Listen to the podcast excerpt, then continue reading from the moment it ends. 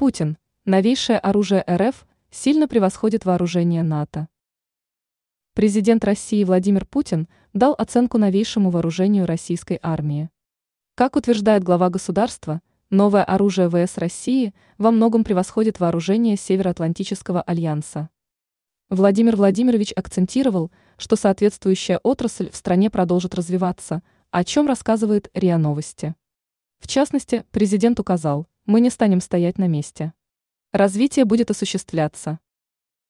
Мнение главы государства. Путин также акцентировал, конечно, если говорить о натовском оружии и об оружии России периода советского времени, то тут не с чем сравнивать.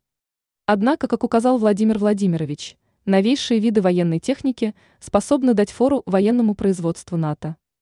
Президент также уточнил, что речь преимущественно идет о ракетной и бронированной технике, а также о всех видах оружия, которые применяются в зоне спецоперации. Ранее рассказывалось, что на Западе рассказали, какое опасное оружие Россия применила против ВСУ.